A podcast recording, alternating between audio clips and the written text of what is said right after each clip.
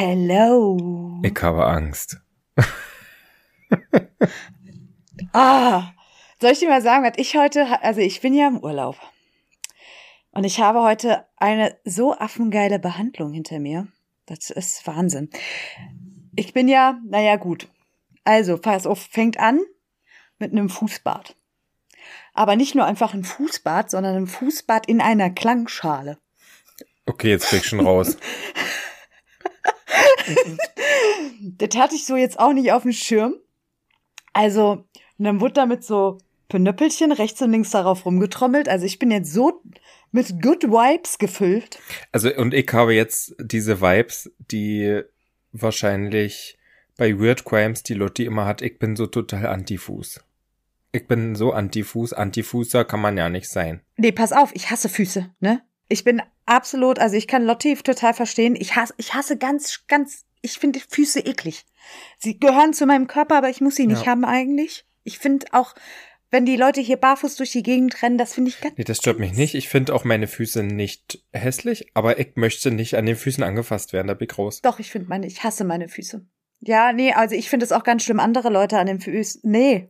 Also, uh, also ich habe jetzt die Masseurin heute oder die, die, ich weiß nicht, das heißt ja nicht Masseurin, wie auch immer die richtige Berufsbezeichnung ist, nicht drum beneidet, dass sie mir meine Füße angefasst hat. Aber es ging ja auch danach weiter. Ich habe dann eine Birkenholz-Beinbehandlung bekommen, wo mit so einem Birkenhölzchen so schön die Waden und sowas locker gemacht wurden. Jetzt hatte ich, jetzt hatte ich diesen einen Film vor Augen, Mhm. wo Queen Latifah in die Wellnessbehandlung geht und von einer, weiß ich nicht, schwedischen, kräftigen Wellness-Dame mit Birkenzweigen ausgepeitscht wird. Das macht mein Mann am Morgen. Morgen hat er ein Saunaritual, nennt sich das. Das nennt sich Banya-Ritual und da wird er auch mit so Zweigen gepeitscht. Wenn du das möchtest, bitte. Ich nicht. Ich hab, wir haben am Montag, das ist immer so unser Start in den Urlaub, wir machen dann immer auch so ein Saunaritual, so aller Hammer. Hm, Na, das kenne ich ja. Weißt du, wenn du so Ja. eine Seifenbürsten, ach, lieb ich, ne, wenn du einmal so, Entschuldigung, geschrubbt wirst und einmal so gefühlt den Dreck von vor drei Jahren Hm. so abgemacht wird. I love it. Also, ja, mir geht's gut. Ich freue mich auf die heutige Folge. Es ist ja so ein bisschen mehr mein Thema, deshalb habe ich gedacht, jawohl, ich habe es im Urlaub genutzt und habe mich echt hingesetzt und habe schön ausgearbeitet. Das war der Grund, warum ich am Anfang gesagt habe, ich habe Angst. Eine Minute bevor die Folge losging, haben wir kurz besprochen, wie das Ganze läuft. Ah, Also, unsere Ordner Queen Chrissy hat tatsächlich geschafft, im Urlaub drei Zettelseiten zu beschreiben, ey. Für die Folge. Und Ja. vor allem, ich bin extra für die Folge nach Warendorf gereist, damit sie nicht so viel Aufwand hat in ihrem Urlaub. Jetzt macht die da trotzdem so ein Hehl draus. Ja, ich finde das richtig, weil, also Patrick hat sehr gut gemeint, er hat gedacht, komm Chrissy, genießt du mal deinen Urlaub, wir hauen die Interviews einfach so raus und da habe ich gesagt, ne, ne, Veto, Das geht so nicht. das geht so nicht. Das ist jetzt mal endlich was, wo ich was zu sagen habe. Dann machen wir das auch. Ich würde jetzt aber ehrlich, alles, ich habe schon Wortkotze, geht schon gut los hier, Leute. Sagen, herzlich willkommen zu unserem Podcast. Strohgeflüster mit dem doch etwas betroffenen Patrick. Und der durch und durch entspannten Chrissy. Ach, gerade. Aber ich vermisse ein bisschen meine Pferde. Apropos Pferde. Bevor wir mit dem eigentlichen Thema starten. Wir haben ja die Special-Folge letztes Mal gehabt, nämlich mit dem Dr. Axel Brockmann vom Landgeschütz Helle. Kam sehr gut bei euch an. Ich habe mich sehr gefreut, dass wir doch einiges Feedback bekommen haben auf diversen Kanälen und Plattformen. Da kann ich kurz noch mal eine Empfehlung aussprechen. Ja, bitte. Weil ich habe ja angefangen, ihm so ein bisschen auf den Zahn zu führen mit der Halsthematik.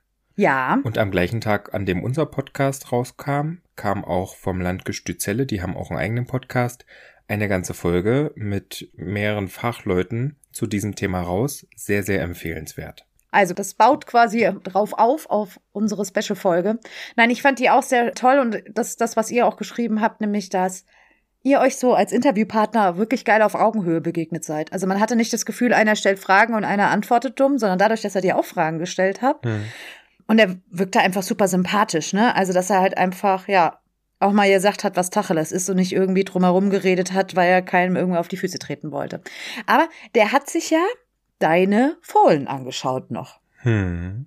Möchtest du uns mal erzählen, was er dazu gesagt hat? Ich bin tatsächlich ein bisschen neugierig, weil da haben wir nämlich auch nicht drüber gesprochen. Mm, Also er fand ja Wawa als Fohlen sehr gut. Den hätte er sich damals auch am liebsten angeguckt. Als er jetzt vor ihm stand, hat er gemeint, naja, wie alt ist er jetzt? Vom, vom Größenthema her. Ja. Er hat die Hufe sehr gelobt und wie die Beine gestellt sind und auch das Fundament generell. Er ist ja schon sehr kräftig auf den Füßen. Und meinte, dass Emilio Sanchez damals beim Reinholen auch nur 1,58 Meter groß war. Und ich glaube, das, also ich hab, war, war jetzt halt wirklich ewig nicht gemessen. Ich hatte jetzt beim Hufschmied Donner gemessen. Die war 1,55 und er ist definitiv größer. Ob er jetzt schon 1,60 ist, weiß ich nicht. Naja, dann waren wir bei uns auf der Koppel und mein heißestes Eisen im Feuer ist ja dieses Jahr eigentlich Fred, weil für mich von der Bewegung noch eine Klasse besser als Wawa. Mhm. Für ihn, für einen gekörten Hengst hat er zu viel Nase, mhm. also zu viel Kopf. Und er findet Alfie da tatsächlich besser. Also wenn Alfie sich bewegt, das sieht aus als äh, weiß ich nicht, hätte man einen querschnittsgelähmten Puma mit einem Frettchen gekreuzt. Also, das ist so ein Klops, aber der Schritt ist immer sehr gut. Okay. Und er meint, bei den Folien, gerade wenn die so groß sind, und er hat ja wirklich ein paar Knochen, das ist Wahnsinn, guckt er sich bei den springbetonten Folien auch sehr gerne den Schritt an, weil das korreliert meistens mit dem Galopp. Also wenn der Schritt gut ist, dann ist meistens auch später der Galopp ja. gut. Und der findet Alvi am besten von den drei Hengsten, die ich da habe. So. Ja. Gut, das. Und ich war diese Woche mit meiner Trainerin auf der Hengstkoppel von ihr und die hat da ein Waderland und ein Seezuans Donnerhall, die so alt sind wie Wawa. Ey, da passt Wawa zweimal rein. Ja. Das sind so ein paar Schlachtschiffe, aber da sieht man auch mal was. Donner ist ja zum Beispiel sehr leichtfutterig und steht jetzt mit Moni zusammen und bekommt eigentlich mehr, als es mir recht wäre vom Futter ja. her. Und die sieht ja auch schon viel weiter aus, als Baba in dem Alter aussah. Ja, das stimmt, ja, ja. Die haben da so fette Weiden mhm. bei meiner Trainerin. Und Wawa, die stehen auf Naturschutzwiesen. Sprich, da darf nicht gedüngt werden, da darf nichts gemacht werden. Und die sehen alle halt so ein bisschen hinterher aus. Was ja ähm, prinzipiell nicht schlecht ist. Man sagt ja, die Pferde sollen hochgehungert werden. Ja. Aber trotzdem, wenn man dann mal vor so zwei Oschis steht, also mir, äh, mhm. ja, das ist, es ist so, ne? Ich habe mir ja ähm, die Woche da Pferden eingeguckt. Das hatte ich ja dir geschrieben. Hier die Quali für das Hannoveraner Championat der vierjährigen Reitpferde. Stuten im Wallachen, mhm. ja ein Emilio Sanchez dabei. Alter, das war ja ein Schlachtschiff. Das war ja. Aber nicht fett. Nein, nein, nein, nein, nein, nein, nicht fett, aber der war halt groß und Schiff halt einfach auch, ne, lang. Ja. Also das passte alles zusammen. Der war jetzt nicht überlang für seinen, für seinen Körperbau, ne, das, aber der war halt, also Wahnsinn.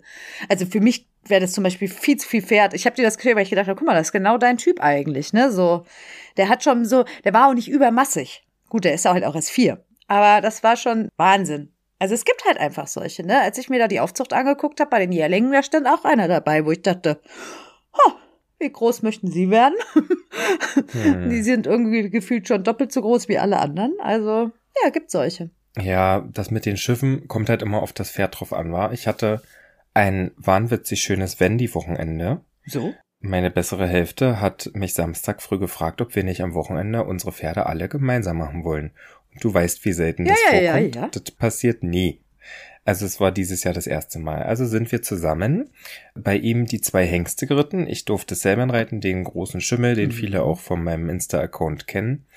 Und die beiden Hengste sind es nicht gewöhnt, zusammen in der Halle zu gehen. Also Selman dachte dann immer kurzzeitig, er müsse traben wie Totilas, um dem anderen zu imponieren, wenn er nicht gerade den Kopf geschüttelt hat und mit den Vorderbeinen wild um sich geschlagen hat und irgendwelche, weiß ich nicht, was er alles gemacht hat. Also die beiden waren sehr lustig zusammen. Und es hat mich aber wieder bestätigt in dem, dass ich da, ich finde das einfach geil. So ein Hengst. Es ist irgendwie was, ne? meins, dieses Macho-Gehabe. Naja, und dann sind wir Sonntag mit meinen beiden vierjährigen Stuten übers Stoppelfeld geritten und wir haben festgestellt, dass die dann doch deutlich die braveren Pferde sind. Ja. Und besser erzogen. Aber war schön. War schön. Bevor wir jetzt zum eigentlichen Thema kommen, konnte ich leider den Patrick nicht davon abhalten, dass er unbedingt nochmal eine ganz spezielle Art von Werbung machen möchte.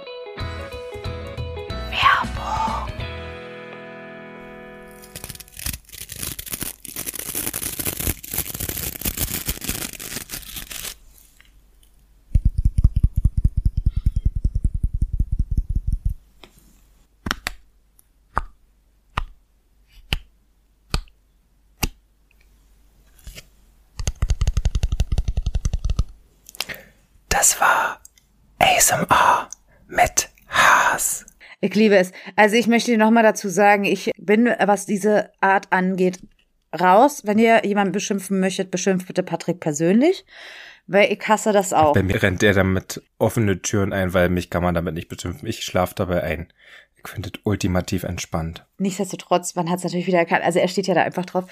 Unsere liebsten Haasbürsten. Und du hast als erstes wieder die wunderbare Mustang-Bürste gehabt, nämlich meine aller absolute Lieblingsbürste, wenn man Schlammpackungspferde hat, wie viele von uns gerade aktuell, weil man nämlich so Mhm. krass gut einfach den Schlamm damit abbekommt und alle Brocken vom Pferd und alles. Ich liebe sie einfach. Das ist quasi die Drahtbürste unter den Bürsten. Genau.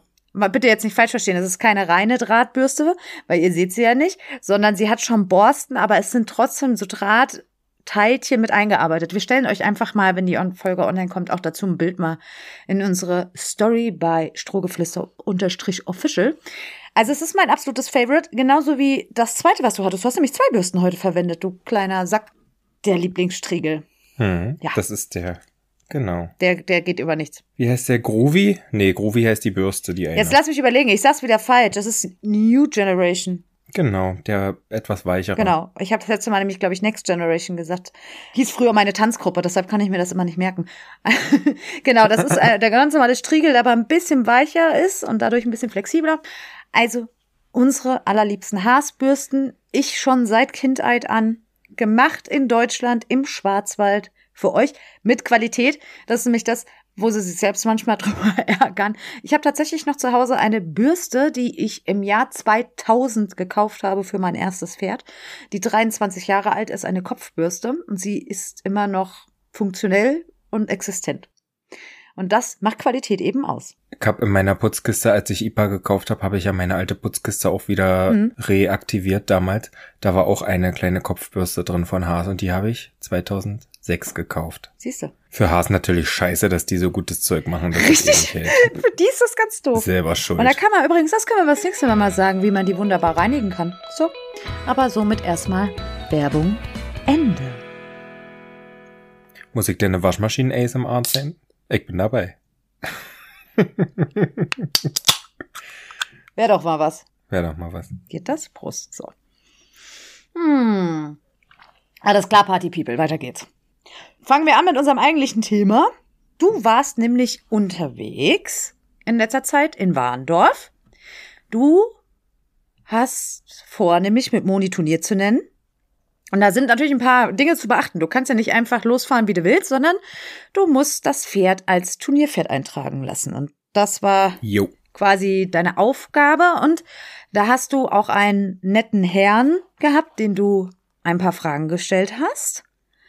Und das Interview, das spielen wir jetzt gleich kurz einmal ein. Das grob gesagt geht es darum, warum wird das überhaupt gemacht? Dann, wofür stehen die Listen eins, zwei und drei? Das fand ich sehr spannend, weil das wusste ich nämlich auch nicht. Mhm. Dann hat der Patrick auch noch eine Zuschauerfrage gestellt, warum zum Beispiel die Eintragung für ausländische Pferde teurer ist und wer darf zum Beispiel am Bundeschampionat teilnehmen und wer nicht. Das hört ihr jetzt. Also die Pferde werden ja als Fohlen schon registriert über die Pferdezuchtverbände.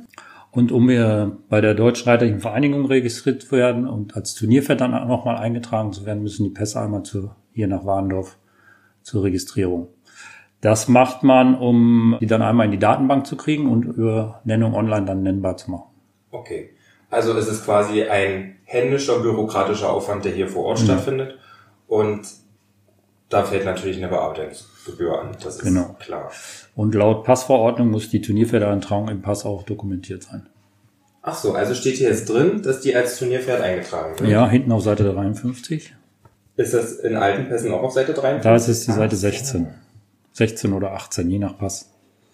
Also Moon Shadow ist jetzt eingetragen in die Liste 1 für deutsche Reitpferde. Genau. Gibt es auch eine Liste 2 und 3? Richtig. In Liste 2 kommen Pferde rein, die ähm, zwar bei einem anerkannten Zuchtverband, aber der ist vielleicht dem FN nicht angeschlossen, eingetragen oder Pferde, die nur eine halbe Abstammung, eine sogenannte halbe Abstammung haben. Kommt schon mal vor, dass ähm, Züchter ihre Privathengste drauflassen, die nicht gekürt sind, zum Beispiel, und dann kriegen die vom Zuchtverband eine Geburtsbescheinigung und die kommen in die Liste 2. Hat der Pass dann nicht auch eine andere Farbe? Äh, meistens das Innenleben, dass die etwas anders sind. Ist aber nicht immer der Fall. Ach so, weil meine sind jetzt rosa. Genau. Sind die nicht auch gelb oder irgendwas? Nee. Es gibt auch gelbe. In Bayern haben die Ponys zum Beispiel gelbe. Ach so. Und auch bei Weser Ems gezogenen Ponys, da gibt es schon mal andere Pferdepässe. Okay. Gibt jetzt auch neuerdings graue Pässe für die Zuchtverbände. Das hat aber was mit den Werbepartnern zu tun, die da hinten draufstehen. Okay. Wenn ich jetzt die Frage kam aus, ich sag mal, dem Publikum, ein Pferd in Spanien kaufe und das möchte ich hier als Turnierpferd eintragen lassen, dann ist das quasi so ein Verband, den Sie gerade angesprochen haben, der nicht, vielleicht nicht der FN angeschlossen ist, aber den man trotzdem in die Liste 2 dann Drei. eintragen lassen. Da kommt die Liste Drei. rein. Ausländische Pferde und Pferde ohne Pass kommen in die Liste 3. Für Okay. übrige Turnierpferde. Da kam auch eine Frage, die ich mir selber schon beantworten konnte, warum es mehr kostet, solche Pferde, ausländische oder ohne Abstammung, als Turnierpferd eintragen zu lassen. Also ich war jetzt gerade hier und habe die Pässe beantragen lassen. Ich habe die Pferde selber gezüchtet und von mir sind quasi fast alle Daten schon hier. Das ist richtig. Durch die Zuchteintragung ist, liegt das hier schon vor und es ist einfach ein deutlich geringerer Aufwand, Ja. als das andere alles einpflegen zu müssen. Also das ist der einzige Grund, warum das teurer ist. Ja, genau. Ne, Als zweiter Grund wird eben angefordert, ähm, Sie haben ja als Züchter schon Gebühren bezahlt bei den Zuchtverbänden. Mhm. Und die Hengste sind aufgenommen worden, die Stuten sind aufgenommen, da hat jeder seine Gebühr quasi für bezahlt. Ja. Und dieser, diese Gebühr fließt ja auch schon in den Sport oder in den Pferdesport mit ein. Und das haben diese ausländischen Pferde eben noch nicht gebracht. Und das ist auch ein Argument dafür, dass sie etwas teurer sind wie die Mhm. deutschen Pferde. Es spielt jetzt aber keine Rolle. Selbst wenn das Pferd jetzt in die Liste 3 eingetragen ist, kann es trotzdem ein Grand Prix laufen. Genau. Also bis auf die Bundeschampionate ist das Pferd in allen Prüfungen startberechtigt. Okay, bei den Bundeschampionaten sind nur alle deutschen Verbände. Deutschen, genau, die von deutschen Verbänden gezogenen Pferde. Okay. So, da sind wir jetzt auf jeden Fall schon mal in gewisser Hinsicht schlauer. Jetzt betrifft das ja, das muss man ja sagen, das Thema LPO, also Leistungsprüfungsturniere, LP-Turniere. Es gibt ja auch noch WBO-Turniere. Da gehst du nämlich mit der E-Mail gleich auch noch mal kurz drauf ein. WBO-Turniere für die Allgemeinheit, für die, die sich vielleicht jetzt auch nicht so mit dem Turniersport oder generell mit dem Reitsport auskennen. Unter WBO-Turniere versteht man im Prinzip nichts anderes wie Einsteigerturniere. Das sind wirklich Prüfungen, die man zum ganz zu Beginn reitet. Na, ich kenne da so Reitertage drunter, oder? Genau. Es gibt auch ein, ja, nicht immer, ne? Also du hast ja an großen Turnieren auch manchmal WBO-Prüfungen. Hm. Das ist ja kein Reitertag, ne? Weil da hast du dann einen Reiterwettbewerb noch mit dabei oder eine Fürzügelklasse. Aber es gibt natürlich auch die sogenannten Reitertage und die laufen meistens auch unter WBO, wo dann auch mal zum Beispiel vielleicht ist, eine Art Dressur ist, Mhm. die aber quasi nicht unter LPO-Bedingungen fällt, wo dann zwar auch die Erfolge nicht anerkannt werden und so weiter und so fort. Und da hören wir jetzt auch noch mal ganz kurz rein, nämlich was er sagt, was man eben für diese WBO-Turniere genau braucht. Wenn ich jetzt so ein Pferd habe und das noch nicht in die Liste 1 eingetragen ist, es gibt ja auch solche WBO-Turniere. WBO-Turniere, sicher, für die Einsteiger. Ne, Reiterwettbewerbe, Dressurwettbewerbe, Springreiterwettbewerbe zum Mhm. Beispiel. Dafür brauche ich noch keine Turnierpferdeeintragung. Okay. Die Pferde kann ich, wenn ich jetzt regelmäßig zum Turnier fahren möchte, hier registrieren lassen als Mhm. sogenannte Freizeitsportpferde. Das ist Mhm. dann auch etwas äh, geringer, die Gebühr. Die sind dann aber auch in Nennung online nennbar. Ich kann aber auch ganz darauf verzichten und über nicht registriertes Pferd gibt es auch ein Feld in Nennung online, die dafür jede Nennung extra einmal aufnehmen. Aber halt nur für solche WBO. Nur für WBO-Turnier. Bei einem LPO-Turnier muss das Pferd als Turnierpferd eingetragen sein. Okay. Ich weiß nicht, ob das jetzt in Ihr Aufgabenfeld fällt. Für diese WBO-Turniere brauche ich als Reiter ja auch keine Turnierlizenz. Da Ja. brauche ich, brauche ich dann eine Schnupperlizenz oder auch das nicht? Auch nicht. Also ich kann äh, mich einfach bei Nennung online registrieren Mhm. und äh, damit kann ich dann loslegen. Okay. Ich bedanke mich vielmals. Ja, für bitteschön. Zeit Und nehme jetzt meine Pässe unterschrieben von dem Mann entgegen, dessen Name in so ziemlich jedem eingetragenen Pferdepass steht. Ja, Vielen ich mache das jetzt seit 35 Jahren. Da Also, sind schon ein paar hier über den Tisch gelaufen. genau, genau. Dankeschön. Ja, bitteschön. So, jetzt sind wir ja ein bisschen schlauer. Und jetzt kam auch das eigentlich nächste Interview, auf das ich mich sehr gefreut habe. Du hast nämlich eine sehr nette Dame interviewt. Ja. Man muss dazu sagen, kurz einmal mal wieder zum Thema Eigennutz. du konntest es natürlich nicht lassen, doch noch mal kurz auf das Thema Hengst-Leistungsprüfung zu kommen, bevor ihr mit dem eigentlichen Turnierthema startet. Weil ich im Interview festgestellt habe, dass sie die Dame war, die auch von der FN quasi mit bei der Hengstleistungsprüfung im letzten Jahr, von der ich berichtet habe, da war. Auf der unsere Hengste ging der Dreijährige und der Vierjährige in Neustadt-Dosse. Da war sie mit Ach, da war sie mit Da auch. war sie selbst mit vor Ort und mir kam das Gesicht schon bekannt vor. Ich glaube, sie hatte damals noch ein bisschen dunklere Haare, hat auf jeden Fall eine knallrote FN-Jacke an, das weiß ich noch. Und zu unserem Interview war sie in Violett gekleidet. Das ganze Büro war ein bisschen violett, ist offensichtlich ihre Farbe, war ein bisschen süß. Ja, sehr sympathisch wirkt sie. Und ich würde sagen, wir hören da jetzt einfach gerade in den kurzen Zuchtausschweif auf jeden Fall auch einmal rein. Ich habe heute einen ganz besonderen Podcast-Partner und Videopartner. Wenn ich es richtig gendere, muss ich ja Partnerin sagen. Ich habe jetzt, wir haben uns gleich mit dem Du vorgestellt, deswegen darf ich jetzt deinen vollen Namen mal einmal ins Mikrofon flüstern. Ja, ich bin Vicky Laufgötter und bin in der Abteilung Turniersport der FN tätig. Okay. Ich habe mich vorher hier angemeldet und bin eigentlich hier, um diverse Pässe eintragen zu lassen, weil ich habe gleich ein paar Freunde gefragt und äh, habe jetzt einen ganzen Koffer voller Pässe mit. Und da interessiert mich natürlich auch, ob ich mit meinen Jungpferden überhaupt einen Stich sehen würde in so einer Reitpferdeprüfung. Und da wird ja auch das Gebäude bewertet. Und da hast du gemeint, hast du besonders viel gelernt, weil du bei Hengstleistungsprüfungen mitgerichtet hast. Da habe ich mich natürlich direkt angesprochen gefühlt und muss jetzt erstmal einen kleinen Bogen schlagen und vor den Reitpferdeprüfungen mal so ein bisschen was zu den Hengstleistungsprüfungen fragen. Mein Plan ist ja mit meinem Junghengst, wenn er denn gut genug ist, den Weg zu gehen, dass ich den bei einer Hengstleistungsprüfung zeige und dann vor Ort kören lasse. Ist das so, dass immer zum Beispiel beim 50-Tage-Test die gleichen Richter am Anfang und am Ende da sind? Oder wie ist das generell? Ist das Pflicht oder können die auch tauschen innerhalb der Leistungsprüfung? Wie ist das gemacht da? Ja, also äh, grundsätzlich einmal vorweg, ich habe nicht Hengstleistungsprüfung gerichtet, sondern so. ich habe das für die FN, also im Auftrag der Landesverbände, koordiniert und organisiert vor Ort, war dann aber immer bei den ganzen Prüfungen mit den Richtern vor Ort und habe jeden Hengst in jeder Überprüfung und bei der Anlieferung äh, gesehen und äh, da entsprechend auch mit protokolliert und die lineare Beschreibung, ich weiß nicht, ob dir das was sagt, Mhm. äh, für die Hengste ausgefüllt. Die Richter sind immer dieselben. Das war früher mal anders, dass man Trainingsrichter hatte und zur Abschlussprüfung kamen neue Richter. Mhm. Dann hat man sich aber darauf geeinigt zu sagen, wir möchten, dass die Richter von Anfang bis Ende die Hengste sehen, um eine Entwicklung festzustellen, Mhm. weil die kriegen am Ende eine Note, die steht fürs Leben lang. Und dann ist es natürlich sinnvoll, wenn man so einen Hengst auch reell beurteilt, vom Anfang bis Ende und auch mal einen Tag, wenn er mal nicht so einen guten Tag hat, entsprechend berücksichtigt und den Hengst dann möglichst reell einschätzen kann. Wenn ich nur zur Abschlussprüfung da bin, ist es tagesformabhängig, was der für eine Note bekommt. Also ich weiß, wir hatten letztes Jahr zwei Hengste in Neustadt zur Hengst zum 50-Tage-Test. Und der Jüngere, der Vierjährige, nee, dreijährig war der sogar nur, der war wirklich, also den haben wir gearbeitet wie einen Dreijährigen, der hat das trotzdem mit guten Noten bestanden. Also du hast mich ja schon gefragt, wie ich jetzt das Ganze mache. Ich lebe von diesem Social-Media-Dasein. Und du hast vorher auch gesagt, du hast ein eigenes Jungpferd und fühlst dich da jetzt schon beobachtet, wenn du mit dem auf Turnier gehst in deiner Position, die du hast. Nun kannst du dir vorstellen, wenn sich jeden Tag das ein paar tausend Leute bei mir angucken, gibt's tausend Leute, die denken, dass die Pferde niemals gut genug sind, dass ich das falsch mache und so weiter und so fort.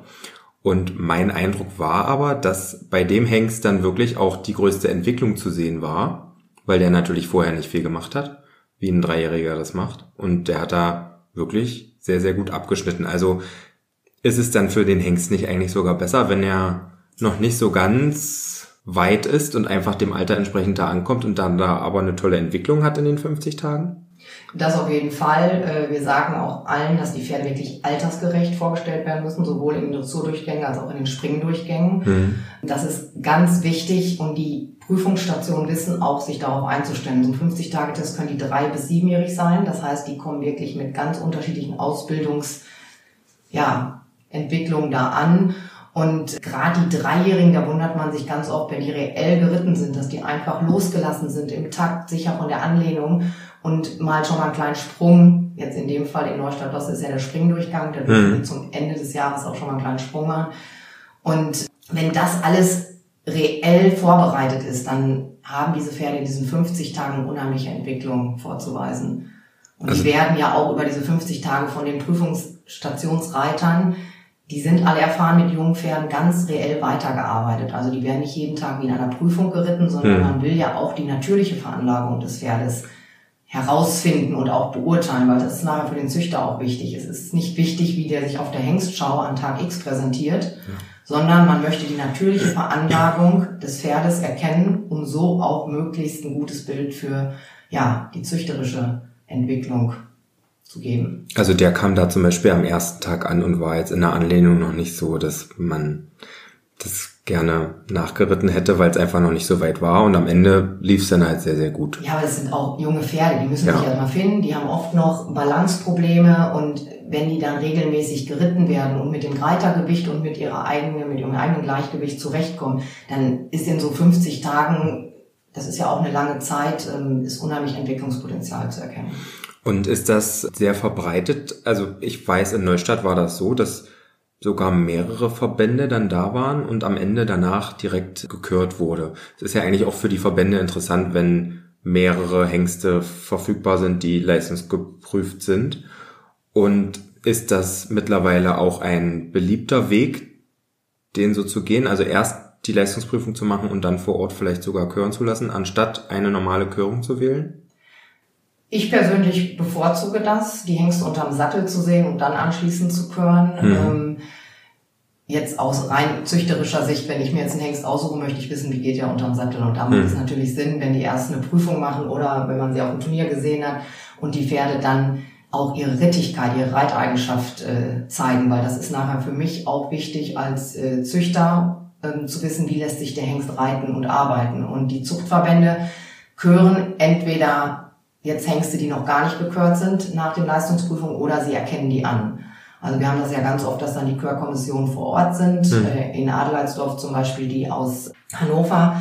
Dann kommen die und die Hengste, die sie noch nicht bei sich selbst gekürt haben, bei der normalen Körung im Herbst, dann äh, werden die halt anerkannt zum Teil. Und das ist ja auch wichtig für den Verband, weil wenn ich Mitglied im Zuchtverband Westfalen bin und der Hengst jetzt nur für Hannover anerkannt ist, dann müsste ich ja eine Zusatzgebühr bezahlen. Hm. Und wenn Westfalen den dann auch anerkennt, ist das für mich als Züchter dort ja dann auch interessant, dass ich dann halt ein weites Spektrum habe hm. an Hengsten. Okay. Das bestätigt mich etwas in meinem wahnwitzigen Weg, den viele für unsinnig erachten. Aber gut. Also jetzt hast du dein Pferd als Turnierpferd eingetragen. Das ist ja schon mal wunderbar. Du hast selbst deine Turnierlizenz natürlich auch, die hast du ja schon beantragt. Du hast dir ein Turnier rausgesucht und genannt. Weißt du denn mittlerweile jetzt, welche Aufgabe geritten wird? Du warst ja ganz hm. entsetzt, als ich dich das gefragt habe. Welche war das denn, die du mich gefragt hast? ah ja, das Turnier, das Turnier, was du mir geschickt hast, das eine, was du zu dem Zeitpunkt genannt hattest. Du hattest eine Reitpferde. Ja, also die dauern ja ewig, diese Reitpferdeprüfung, und es wird ja eh vorgelesen. Da muss ich gerne nur vorneweg oder hinterher reiten, was die mehr sagen. Ja, aber es gibt schon Unterschiede in den Aufgaben, ne? Also da musst du schon ein bisschen drauf achten. Ja, na, wir haben jetzt heute im Training hatten wir so ziemlich die schwierigste Linienführung gemacht. Das ist ja Schlangenlinien durch die Bahn. Ja, irgendwie. okay, genau. Was Schlimmeres kommt ja quasi nicht. Also vielleicht für unsere Zuhörer jetzt da draußen. Du hast genannt eine Reitpferdeprüfung. Was ist eine Reitpferdeprüfung? Eine Reitpferdeprüfung ist im Prinzip eine Basisprüfung für drei- und vierjährige Pferde. Ne, da wird eigentlich, also es gibt kein Aufmarschieren, Halten am Anfang und nichts. Es wird eigentlich der Schritt, der Trab und der Galopp beurteilt. Es wird Tritte und Sprünge verlängern gezeigt da ist zum Beispiel der Klassiker, Ecken werden abgerundet, da werden noch keine mhm. Ecken ausgeritten. Tatsächlich zum Beispiel bei den Bundeschampionaten beim Reitpferdeviereck sind sogar die Ecken auch abgerundet. Da gibt's gar mhm. keine Spitzenecken. Mhm. Ja, genau. In manchen Aufgaben wird eben Stellung, Biegung abgefragt, also Schlangenlinien, was du gesagt hast. Das wird aber meistens eher quasi bei Championatsprüfungen, also wenn es dann um Quali für Championate geht und sowas, genutzt. Normalerweise wird immer die einfache, die erste Aufgabe genommen. Die hatten jetzt in Pferden zum Beispiel auch, hatten die sogar Übergang zum Halten über Schritt aus dem Trab. Fand ich jetzt so für so ein Jungpferd auch schon entsprechend anspruchsvoller. Aber das ist halt, da wird halt ausgesiebt, ne? Wen, wen schickst du ins Finale und wen nicht. Hm. Ich habe mir das mal angeguckt, weil ich dich ja gefragt habe, weil du es auch gerade gesagt hast, dass die Aufgaben ja schon sehr lang sind. Das unterschätzt man halt, ne? Man denkt ja, man reitet, man reitet ja eben nur außen rum und sowas. Ich habe mir das mal angeguckt. Die Kim, ich habe ja Kim dies ja auch bei einigen Reitpferdeprüfungen ja auch begleitet und war ein paar Mal dabei. Und die hatte jetzt eine Abteilung mit zwei Pferden und vom ersten Kommando bis zum Absitzen zum, zum Absatteln waren es sieben Minuten, zehn Sekunden ungefähr. Da habe ich gedacht, das ist schon ordentlich. Mhm. also ich meine, klar, du trabst ja eigentlich die ganze Zeit nur leicht und sowas, ne? Das ist ja schon, aber war schon was. Und dann muss ja absatteln vormustern, weil das kommt nämlich dann auch. Also es gibt eine Note für einen Trab, für einen Schritt, für einen Galopp. Dann gibt es eine Note für die altersgemäße Erfüllung der Kriterien der Skala der Ausbildung und eine Note für Typ und Qualität des Körperbaus. Und daraus erfüllt sich dann, also gibt es eine Durchschnittsnote. Und zum Thema Typ und Qualität des Körperbaus. Da hast du ja Exterieurbeurteilung im Prinzip. Super spannend, nämlich sie äh, die Dame von der FN auch gefragt, wie macht man das denn? Auf was achtet man denn? Was ist, mhm. wann ist denn ein Körperbau ein guter Körperbau? Wie genau beurteilt man das denn mit der Fesselung? Fand ich auch sehr interessant. Und dann hat sie auch noch ein paar Worte dazu gesagt mit, ja, auch zum Thema Haltbarkeit. Wie halte ich mein Pferd mit Blick eben aufs Exterieur gesund? Sehr spannend. Ich würde sagen, let's go, lass laufen. Anhand dessen hast du natürlich sehr, sehr viel gesehen, was zum Beispiel schon gekürt wurde vom Exterieur her, vom Körperbau. Und du meintest in unserem Vorgespräch schon, dass dir das sehr geholfen hat im Hinblick auf zum Beispiel Reitpferdeprüfung, weil da werden ja nach der Prüfung die Pferde auch ohne Sattel an der Trense vorgestellt und werden dann auch nochmal vom Exterieur bewertet.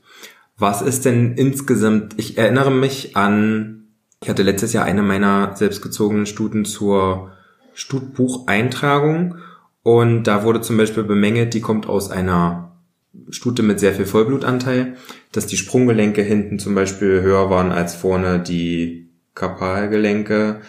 Das ist nicht so gern gesehen, das muss auf einer Höhe sein. Was sind so die, die Sachen, die prägnant sind, auf die man da achtet, wenn man das Exterieur beurteilt? Zum einen, um das nochmal vorwegzunehmen, diese Hengstleistungsprüfungen, die haben mir unheimlich geholfen, weil ich mit, also weil ich so viele Hengste gesehen habe auf dem Pflaster und auch in den Grundgangarten mhm. und am Sattel und ich war dort immer mit ja hoch angesehen, äh, angesehenen Richtern unterwegs und da lernt man natürlich jedes Mal wieder was. Und sowas hilft natürlich dann auch in der Praxis, wenn wir als Richter unterwegs sind, dass man da auch einfach sicherer wird und Pferde dann reell beurteilen kann. Und Jetzt zu deiner Frage, was genau wird beobachtet? Bei den jungen Pferden ist es natürlich auch häufig so, dass die noch nicht so ausgewachsen sind. Das heißt, mhm. oft sind sie auch noch mal hinten überbaut. Das war vielleicht auch der Fall dann bei deiner Vollblutstute.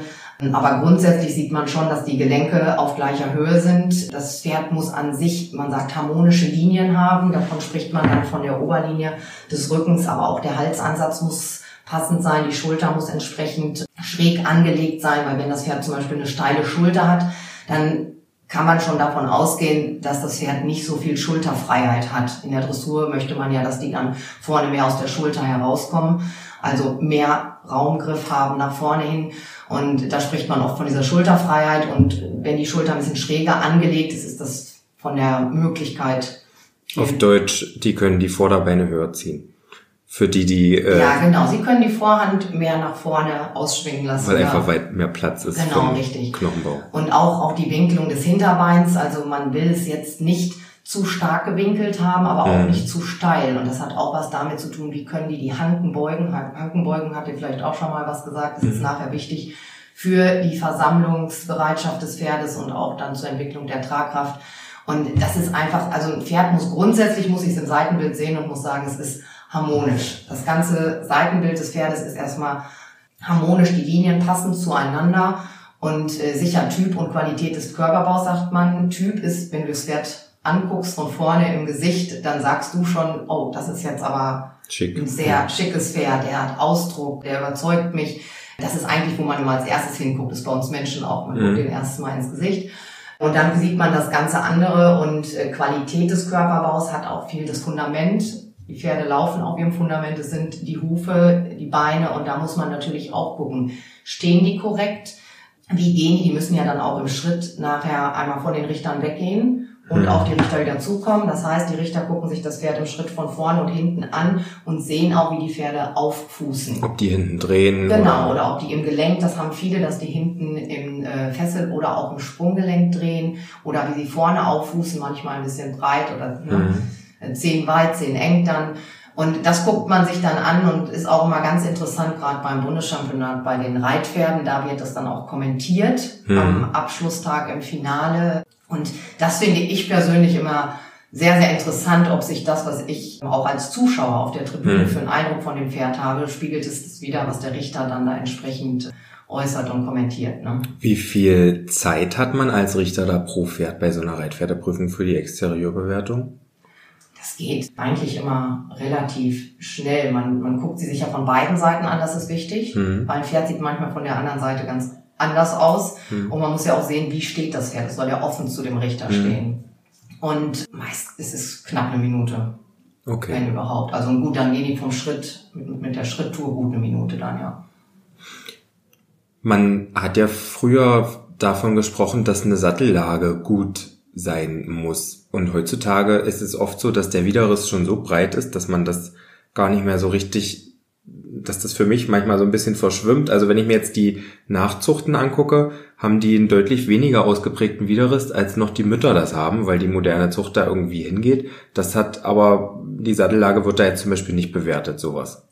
Doch, das gehört ja zur Oberlinie, ne? Ja. Also da geht's ja dann, wie ist der Übergang Hals auch in den Rücken. Es gibt Pferde, die haben sehr ausgeprägten Widerriss. Da muss man sicher auch gucken mit dem Sattel, dass das dann passt, dass da halt genug äh, Freiraum zwischen ist und der Sattel dann nicht drückt auf den Widerriss, damit halt kein Satteldruck entsteht.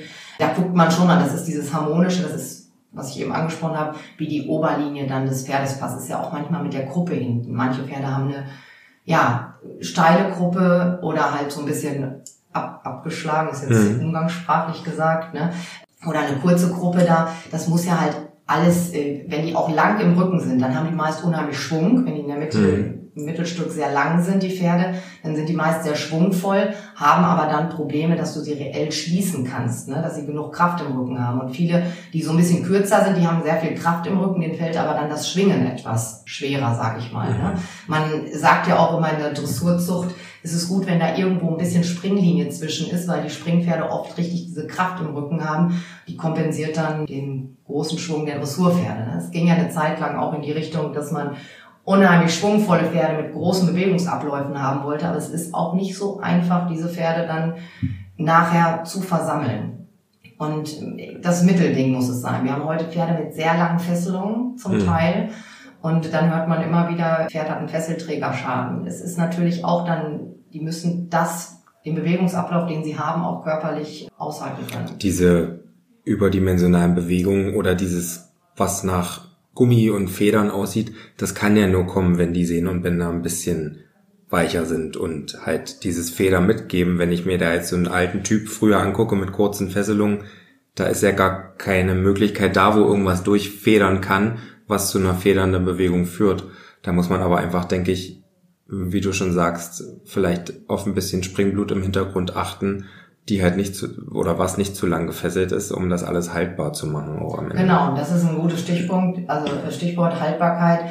Wir sind als Reiter natürlich verpflichtet, immer zu gucken, okay, was kann mein Pferd, außer wie muss ich es trainieren, dass es möglichst Hm.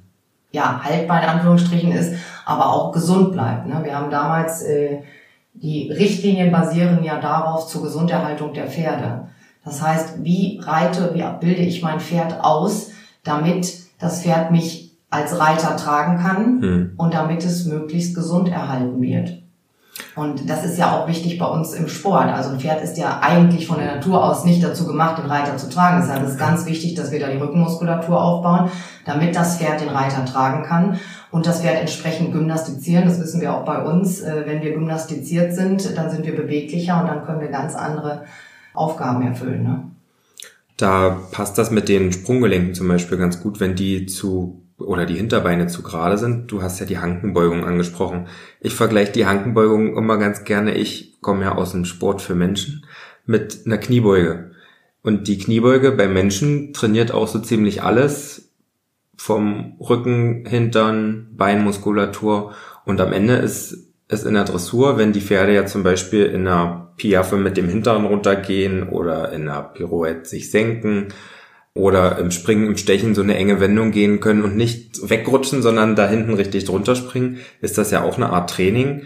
Und da macht es das Exterieur dem Pferd natürlich irgendwie leichter, wenn das richtig gebaut ist, fällt es vielen Pferden halt leichter, das so zu tragen langfristig, weil sie ihren Körper dadurch auch besser selber benutzen können. Sie hat einen Satz in dem Interview gesagt, da habe ich ein bisschen schmunzeln müssen, den fand ich mich ganz cool. Man sagt, für die Dressurzucht ist es gut, wenn etwas Springlinie dazwischen ist. für die Stärke im Rücken. Hab mich ein bisschen gefreut. ja, also deshalb sehr spannendes Thema, Exterieur beurteilt. Ich tue mich ja immer noch schwer damit, ne? Also ich gucke mir so ein Pferd an, ich sehe ein paar Punkte, ja. Ich habe das auch im Trainerschein damals speziell als Referat gehalten. Also ich kann dir auf so einem Pferdebild auch Linien zeichnen und so, das kann ich auch. Aber das Analysieren, boah, schwer. Du bist da ja besser. Deshalb habe ich dir ja auch immer alles geschickt, wenn ich irgendwas interessant fand. Aber hast du dir, siehst du es einfach, hast du einfach ein gutes Auge dafür oder? Bei Fohlen mittlerweile ja. Was mir noch so ein bisschen fehlt, ist bei einem Dreijährigen jetzt zu sehen, wo könnte die Reise denn am Ende hingehen. Also aktuell würde ich am liebsten Missys Hals auf Monis Körper draufpacken. Dann werdet für mich ganz gut. Ja. Weil Moni hat alles so hinterm Hals ein bisschen kräftiger. Missy hat sehr viel Hals und noch nicht viel Arsch. Und aber ich, da kommt halt auch einiges dann noch später, ja. wenn die fertig ja. sind mit Wachsen. Das darf man nicht unterschätzen. Ja, ich meine, das ist ja eh immer das Spannende bei Jungpferden, ne? Wo geht das dann hin? Also ich, wenn ich mir den Franzl auch angucke, dann denke ich mir manchmal, okay, wie wirst du denn mal irgendwann mit vier, fünf aussehen? Also so, ne? Mhm. Also wie, äh, das war ja beim Q schon so, wenn ich mir den zweijährig angeguckt habe, auf da, wo wir ihn gekauft haben, und wie er dann halt vierjährig schon aussah, das war ja schon Weltenunterschied einfach, ne? Wenn die halt dann auch diesen Erwachsener werden und so ein bisschen, ne, so auch Erwachsener wirken, zumindest von außen, wenn sie auch im Kopf nicht immer so sind. Abschließend nochmal wegen der Notengaben. Ich habe ja gesagt, diese altersgemäße Erfüllung Kriterien der Ausbildungsskala.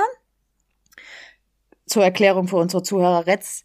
Das bezieht sich auf die ersten drei Punkte der Ausbildungsskala. Also Takt, Losgelassenheit und Anlehnung. Da ist zum Beispiel, das kommt in jeder Reitpferdeprüfung drin vor, auch das sogenannte Zügel aus der Hand kauen lassen. Und das ist eine ganz wichtige Beurteilungsgrundlage tatsächlich auch dafür eben halt diese Losgelassenheit zu überprüfen.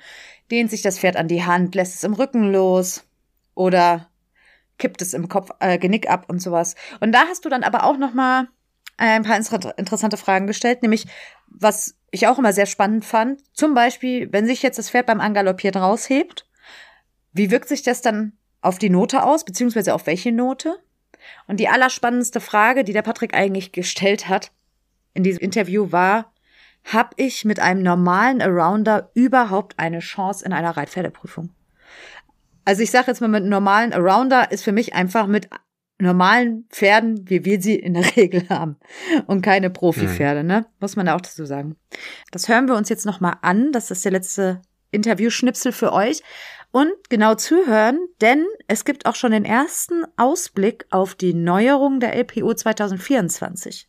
Jetzt habe ich ja aber trotzdem, wenn ich da eine Blüterstute habe, mit der ich züchte, oder eine Springstute habe, mit der ich züchte und da für mich ein Allrounder züchten möchte, habe ich irgendwie trotzdem Lust und Spaß dran, weil die sind gut erzogen. Ich werfe den Strick über den Hals, die laufen auf dem Hänger, ich kann mit denen entspannt irgendwo hinfahren möchte ich ja trotzdem auch mal vielleicht eine Reitpferdeprüfung noch reiten in diesem Jahr. Kann ich da überhaupt mithalten mit so normalen Pferden? Also früher war das möglich. Da kam ja eine Reitpferde vor der Dressurpferde und vor der Springpferdeprüfung. Da wurde einfach so ein bisschen da noch, ich denke, in alle Richtungen geguckt. Hat man da mit Pferden, die keine Dressurpferde sind, heute überhaupt noch eine reelle Chance oder muss man dann eher bis fünfjährig warten und Springpferdeprüfung reiten?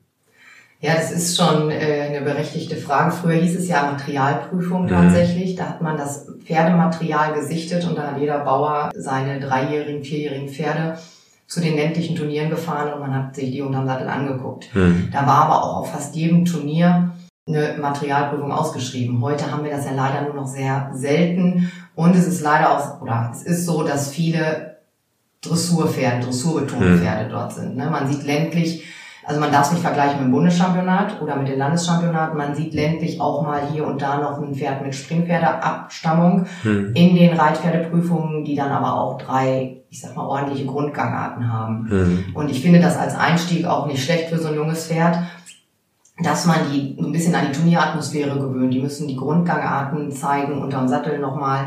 Ähm, aber ich sag mal, wenn du jetzt da vorne mitmischen willst, muss schon das Pferd ein harmonisches Exterieur haben und ja, sollte im Trab bisschen schwungvoll hm. sich präsentieren, eine schöne Bergaufgaloppade haben mit genügend Schwebephase und einen äh, sicheren Schritt, also sicher schreitend mit genügend Fleiß und Raumgriff, dann denke ich, ist es kein Problem, dass man dort dann auch äh, mitreiten kann. Ich sag mal, als Einstieg in den Turniersport mit einem jungen Pferd ist halt die Frage, brauche ich eine Platzierung oder möchte ich, dass das Pferd einfach Erfahrung sammelt? Darum geht's halt. Was, was ist mein Anspruch da? Ne? Hm. Ähm, sicher kann man auch mit einem Springpferd dann ab vierjährig schon in Springpferdeprüfungen hineingehen. Das sind natürlich junge Pferde dann. Und die können ab vierjährig starten. Wir haben in der LPO jetzt neu ab 2024 eine Gewöhnungsprüfung für Springpferde. Mhm. Das ist auf Höhe von 80 bis 85 Zentimeter. Also cool. eigentlich im, im E-Niveau. Mhm. Und die werden alle nach Clear Round Modus ausgeschrieben. Das heißt, wenn ich den Parcours ohne Hindernisfehler und ohne Zeitfehler absolviere, dann bin ich quasi Sieger. Alle null Fehlerritte haben dann gewonnen. Es geht darum, die jungen Pferde an den Sport heranzuführen, Motivation für die Reiter auch, weil auch wenn wir jetzt als Amateure mit den Profis zusammenreiten, ist es natürlich auch schwierig, ja. vorne mitzumischen. Das hat nichts damit zu tun, dass die Qualität des Pferdes oder dass wir nicht gut reiten, sondern einfach, weil die Profis unheimlich viel Routine haben. Ja. Wenn wir ein oder zwei Springpferde haben, ist es längst nicht so routiniert alles wie, wie ein Profi, der da 10, 15 Pferde regelmäßig springt. Ne? Aber das ist ja cool, weil einer bei mir aus dem Verein, wir hatten jetzt einen Jungen und den hatte sie mit und hat sich nicht getraut, in eine normale Springpferde A zu reiten und hat dann erstmal mit dem ein E-Springen genannt als erstes Turnier.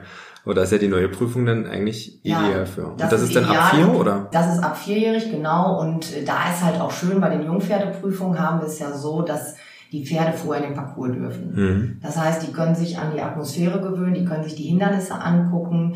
Die waren schon mal auf dem Prüfungsplatz, das haben wir in der Dressur auch bei den Jungpferdeprüfungen, dass die vorher das Viereck besichtigen können, weil nicht überall steht ein Tisch plötzlich mhm. am Viereck und Blümchen und Viereckbegrenzung. Und das ist unheimlich wichtig in den Jungpferdeprüfungen, dass wir den Pferden Vertrauen und Sicherheit geben und dass die dann auch entsprechend dann auf dem Prüfungsplatz die Leistung abliefern können. Ne? Ah, das ist ja echt cool. Und diese Gewöhnungsprüfung, die wurde neu ins, in die LPO aufgenommen ab 2024 und dann hoffen wir natürlich auch, dass die gerade zu Beginn der Saison und für die Vierjährigen viel ausgeschrieben wird, damit die stressfrei ist das nur für vier oder? Nee, können auch ältere, ne? Aber, also bis ähm, sechs oder was? Manchmal hat man ja auch eine Zuchtstute, die drei, vierjährig äh, hm. dann gedeckt wurde, dann Fohlen kriegt vier oder fünfjährig und die geht sechsjährig das erste Turnier. Für so ein Pferd ist das natürlich auch optimal. Hm. Die haben ja auch noch keine Erfahrung. Weil diese Eignungsprüfung gibt's ja auch noch. Da, genau. Das ist ja aber Klasse A, die, die ich gesehen habe, ausgeschrieben. Da fand ich das Springen schon, ja, also die, die ich gesehen habe, das, das würde ich mich jetzt noch nicht trauen. Ich habe immer ein bisschen Hilfe beim Anreiten, weil ich ja doch recht groß und schwer bin und setze mich da meistens erst drauf, wenn ich sage, das können die überhaupt tragen. Und dann rede ich halt natürlich auch noch nicht vom Springen mit mir, großen Kerl da oben drauf, sondern habe jetzt das erste Kreuzchen gesprungen. Die wird jetzt dann nächstes Jahr fünf. Und fände das schon interessant, weil die macht einen ganz guten Sprung. Ihr sowas dann mal zu zeigen, das ist ja dann echt eine coole Sache. Bei den Springpferden, da wird aber jetzt, da wird hauptsächlich der, die Qualität des Galopps und der Rhythmus und die Rittigkeit und die Sprungmanier bewertet. Genau, also äh, formuliert ist es so, dass man Rittigkeit inklusive Springmanier beurteilt. Mhm. Äh, aber es geht natürlich um, um Rhythmus im Parcours. Ne? Wie ist die Galoppade des Pferdes? Äh, und das Pferd sollte möglichst losgelassen den Anforderungen entsprechend diesen, diesen Parcours absolvieren. Und natürlich guckt man auch, wenn da einer jetzt richtig gut Abflussvermögen wird, jetzt in dem Sinne bei einer Springpferde A noch gar nicht so beurteilt. Äh, wichtiger ist, dass das halt, dass das Pferd den Parcours ja, harmonisch losgelassen absolviert. Und wenn das dann noch im Vorderbein gut gewinkelt ist, hinten öffnet, über den Rücken springt, also wir sprechen davon was kühl, die Rückentätigkeit mhm. des Pferdes ist da wichtig.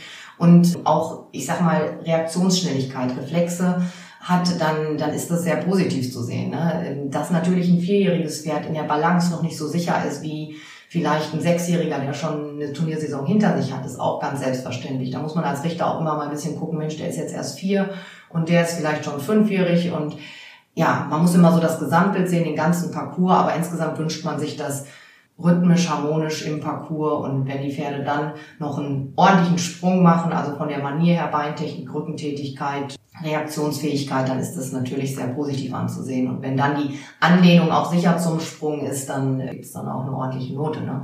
Man muss natürlich so ein bisschen Perspektive, sagt man, oh, das könnte ein Springer werden, aber grundsätzlich beurteilen wir nur das, was an Anforderungen da in der jeweiligen Klasse gestellt wird. Ne? Man guckt natürlich so ein bisschen Richtung Perspektive und ich sag mal, manchmal hat man ja auch einen, der berührt mal die Stange und beim nächsten Sprung reagiert der oder ein Hindernisfehler passiert. Das ist mhm. ja nicht schlimm, die Pferde müssen ja lernen in so einem Springen und wenn die dann aber beim nächsten Mal sehr aufmerksam sind, ist das ja auch sehr positiv zu ja. bemerken, weil das Pferd hat mitgedacht und dafür sind ja diese Jungpferdeprüfungen, dass diese Pferde einfach lernen, Erfahrungen sammeln, routiniert werden.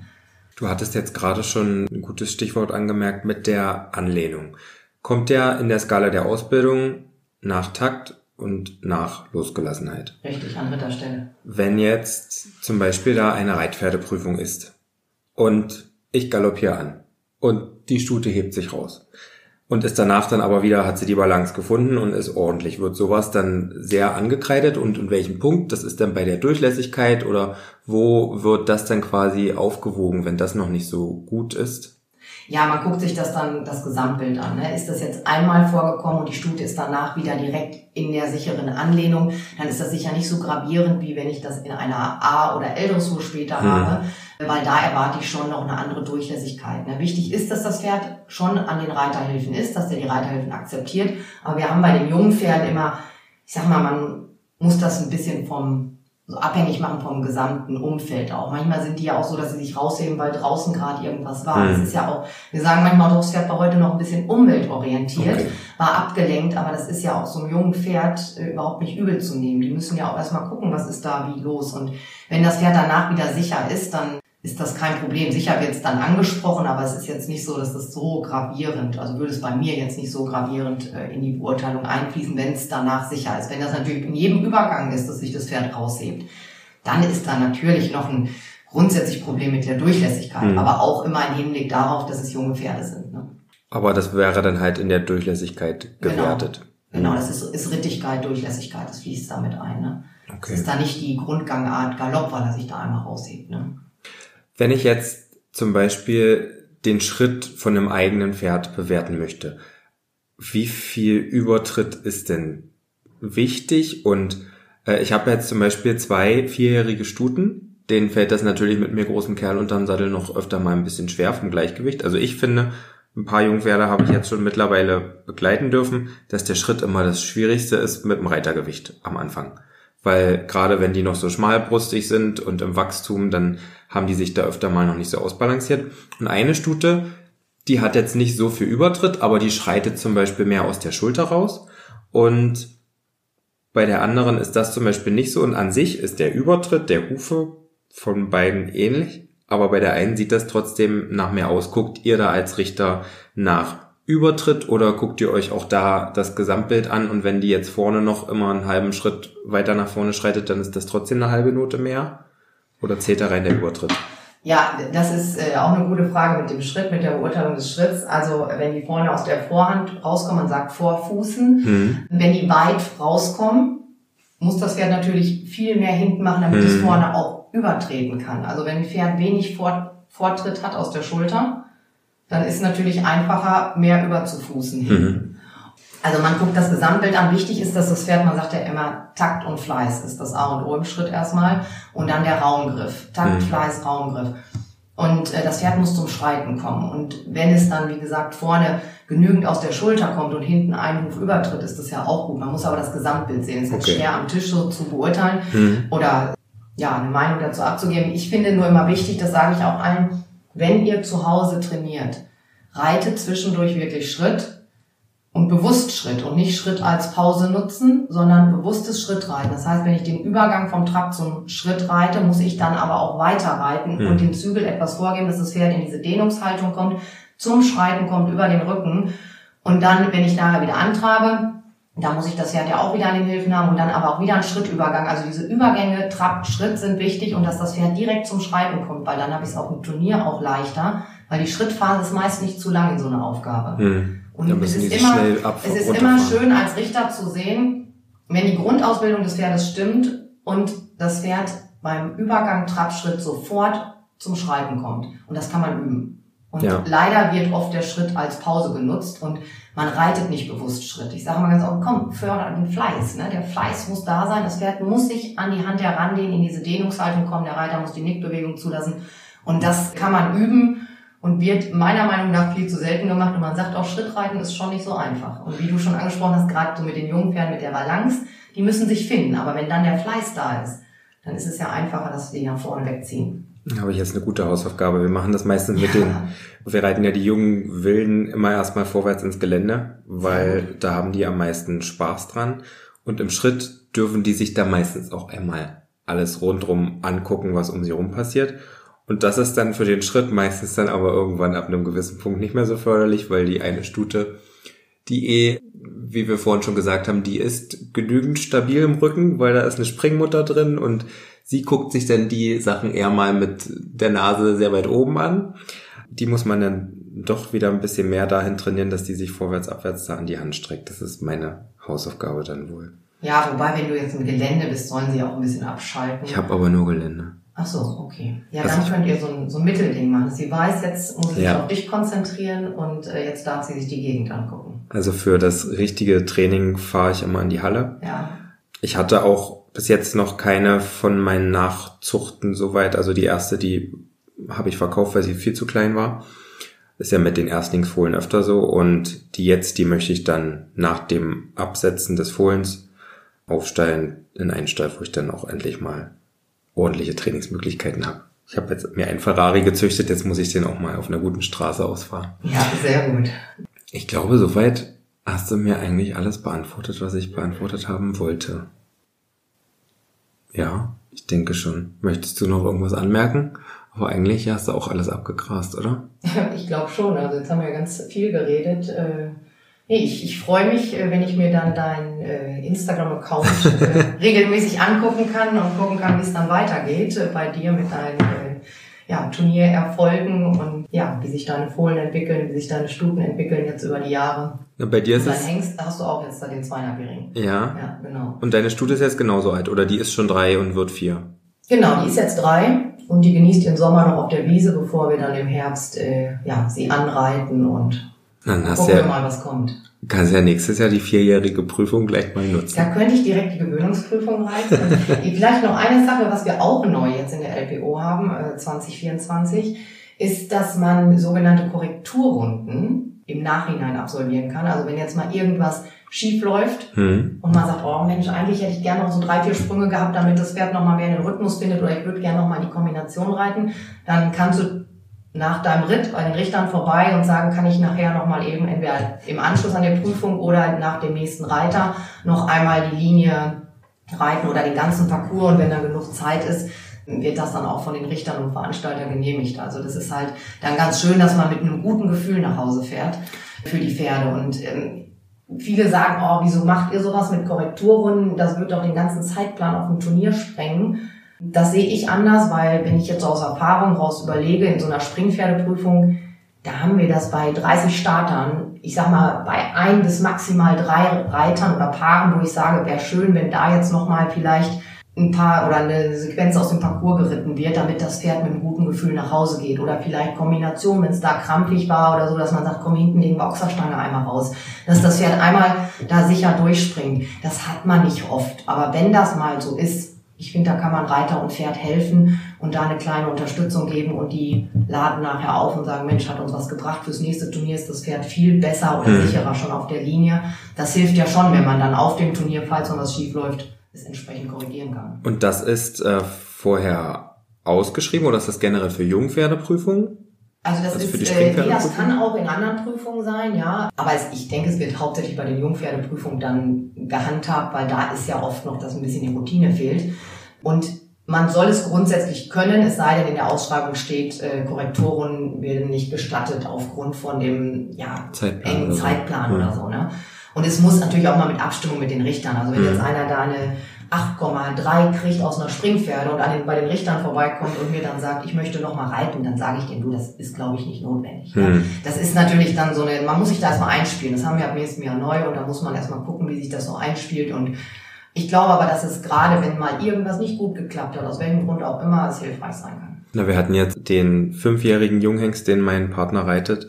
Die erste Bundeschampionatsquali, die überhaupt war, war auf dem beeindruckendsten Platz von allen, wo das bei uns in der Gegend ausgeschrieben war. Und da ist er natürlich in der dreifachen Kombi sowas von geschwommen, weil der von allem rundrum so beeindruckt war. Da wäre das natürlich eine super Sache gewesen. Also es ist dann zwar Springpferde M, aber gut, wenn das da noch nicht reicht und genauso ein Pferd da die erste Springpferde M überhaupt geht, dann ist das natürlich eine ideale Sache. Also gerade in den Kombis finde ich das auch sehr, sehr gut, weil zu Hause übt man ja mal eine Reihe und alles und das ist doch nochmal was anderes auf Turnier. Das hatte ich auch mit der einen Stute, mit der ich, also mit der ich das erste Mal auf dem Springturnier war, da waren immer die Kombis das, was uns das Genick gebrochen hat bei den ersten drei, vier Turnieren. Da hätte das durchaus geholfen, wenn man die nochmal einzeln hätte wiederholen können. Sehr Ja. coole Idee. Ja, also wir gucken mal, wie das nächstes Jahr so angenommen wird. Also wir haben viele Sachen jetzt, die äh, in die LPO aufgenommen, die den jungen Pferden einfach helfen sollen, dass sie noch einen leichteren Einstieg haben. ne? Wir müssen Mhm. ja immer sehen, dass die Pferde, wie gesagt, mit einem guten Gefühl auch mit nach Hause gehen, mit vielen positiven Erfahrungen. Und Super. dann haben wir auch alle viel Spaß an unserem Pferdesport. Das ist hoffentlich, ja. Und das trauen sich hoffentlich auch nicht Profis in Jungpferdeprüfung. Ja, aber da gibt's ja auch noch, genau, da ist diese Gewöhnungsprüfung super, weil dann hat man, wenn man jetzt null ist und eine gute Leistung gebracht hat, ist man platziert. Hm. Und wir haben auch noch eine neue Springpferdeprüfung, also nach einem neuen Richtverfahren. Und zwar ist es so, dass alle strafpunktfreien Ritte in dieser Springpferdeprüfung eine Note bekommen und sind alle platziert. Mhm. Auch in den normalen Springpferde, nicht nur in diesem 80, 85 Zentimeter Gewöhnungssprung. Und das beste Viertel, also man platziert ja mal ein Drittel, Hm. da darf man, und das beste Viertel wird nach Note rangiert. Das heißt, wenn ich auch so als Amateur jetzt nicht immer, vielleicht mal hier und da nicht so den Rhythmus habe, aber mein Pferd läuft immer null und ich kriege eine 7,3 und bin dann bei den, wenn da Profis mitreiten, ja nicht mit platziert, ist Hm. sehr häufig so. Aber mein Pferd ist null, dann bin ich auf jeden Fall im Drittel platziert und das Viertel wird nach Note rangiert. Und ich finde, das ist eigentlich auch ganz gut, weil dann haben wir die Wertigkeit des Sieges. Es sind nicht Hm. alle Sieger. Es gibt eine Rangierung im Viertel, aber wenn ich strafpunktfrei in der Zeit bin, habe ich auch eine Leistung gebracht mit meinem Pferd und bin platziert. Und das sehen wir als Motivation dann für, ja, auch die Leute, wo das nicht ein typisches Springpferd ist im Sinne von, wie wir es in der Springpferdeprüfung sehen wollen. Ja, Manche oder Pferde nicht der ja typische Springreiter. Oder ich bin ein Amateur. Ne? Ja. Und dann haben wir natürlich immer noch die Möglichkeit, es gibt ja jetzt aktuell heißt es noch die geschlossenen Prüfungen, die nur für Amateure sind. Und Hm. da werden ja auch immer Springpferdeprüfungen mal als geschlossene Prüfung ausgeschrieben oder Dressurpferde. Hm. Nächstes Jahr fällt der Begriff geschlossen weg, dann heißt es Amateur. Also damit Okay. es halt einfach verständlicher ist, weil viele, die draußen keine Ahnung vom Sport haben und sagen, was heißt denn überhaupt geschlossen? Also dann ist es diese Amateurprüfung. Zähle ich mich dazu. Genau, äh, ich tatsächlich auch. Und ich sag mal, wenn wir dann unsere Jungpferde reiten, macht es schon Sinn, wenn wir dann gucken, ah, wenn da ist eine Prüfung jetzt nur für Amateure, Hm. dann würde ich die Springpferde reiten, weil dann ist es ja auch schöner von der Vergleichbarkeit. Dann Ja. hast du auch vielleicht mal eine Chance auf einen Sieg oder zweiten, dritten, vierten Platz und das motiviert ja auch. Und dann ist man unter sich und muss sich nicht immer gegen die ja, Profis, die einfach unheimlich viel Routine haben, ja, mit denen messen. Da hat sich aber echt einiges getan. Ich erinnere mich, ich war am Anfang des Jahres noch in einem Podcast von einer Online-Schulplattform eingeladen und da haben wir genau über sowas gesprochen, wie sich jetzt der Turniersport nach Corona gerade verändert hat, dass ja wirklich hauptsächlich Berufsreiter jetzt da in den letzten Jahren fahren durften und dass viele Amateure für sich dann jetzt mittlerweile so ein bisschen abgewunken haben. Da sind ja solche Sachen, gerade wenn man sich das haben ja auch viele äh, ihre Sportstuten decken lassen jetzt in der Corona-Zeit. Gerade wenn dann da jetzt Jungpferde als Amateur nachkommen, ist das ja ideal, das so zu machen. Ich bedanke mich recht, recht herzlich für die Zeit, die du dir genommen hast und diesen wilden Bogen, den ich durch meine Fragen durch alle Sparten gezogen habe, dass du dem folgen konntest und gefolgt bist. Und drücke dir dann schon mal die Daumen für deine Nachwuchsstute. Vielen, vielen Dank. Ja, dir auch weiterhin viel Erfolg. Ich äh, werde es verfolgen auf Instagram und bin gespannt und hoffe, dass wir uns bald wiedersehen. Danke, danke. Neuerung LPO 2024. Ah, das freue ich mich drauf. Das ist ja so mein Thema. Könnte ich stundenlang drüber referieren, keine Angst, mache ich jetzt. Ich habe mich jetzt nur auf Jungpferde mal spezialisiert. Lieber Patrick, damit du auch was zu sagen hast. Ich habe doch die ganze Zeit im Interview erredet, äh, erzählt. Drumherum. Hast du schon zu den Neuerungen was gehört? Ist dir schon irgendwas in Erinnerung geblieben? Ach so, was mir in Erinnerung geblieben ist vom Interview. Naja, was da. Für nee, das jetzt nicht. Ich wollte dich jetzt nicht abfragen, sondern generell jetzt die Neuerungen. Nee, ich habe keine mhm. Ahnung. Bitte klär mich auf. Ich bin ganz wissbegierig. Das ist total mein Thema. Ich ja, freue ich mich drauf. Nein, also pass auf. Ich finde das wirklich sehr spannend, jetzt gerade für die Leute draußen, auch die so ein bisschen, ja, auch Turnier, ja, Interesse am Turniersport und sowas haben, was sich gerade in den Jungpferdenbereichen getan hat. Wir haben gerade im Interview gehört, dass es diese Korrekturrunden geben wird. Also das finde ich eine ganz, ganz tolle Sache, mhm. dass man gerade so jungen Pferden nochmal ein gutes Gefühl gibt, falls was schief läuft. Genauso super finde ich die Gewöhnungsprüfung, die sie ja auch erwähnt hat. Für vier- bis sechsjährige Pferde, 85 Zentimeter äh, Bereich. Super. Was wird sich ändern? Es wird sich ändern für junge Pferde und das finde ich ganz, ganz spannend. Also bei dreijährigen Pferden, und ich möchte jetzt keine Grundsatzdiskussion darüber führen, ob dreijährige Pferde überhaupt aufs Turnier gehören oder nicht. Das war ja generell so, dass die bisher ab dem ersten fünften starten dürfen. Und ab 24 ist es so, dass maximal fünf Prüfungen pro Jahr erlaubt sind für dreijährige Pferde. Mhm. Und das finde ich ein ganz, ganz spannendes Thema in der Hinsicht. Also genaueres weiß man jetzt noch nicht, ob da Championate mit eingeschlossen sind oder nicht. Weil wenn die nämlich damit eingeschlossen sind, wovon ich ausgehe, könnte das wirklich sehr spannend werden.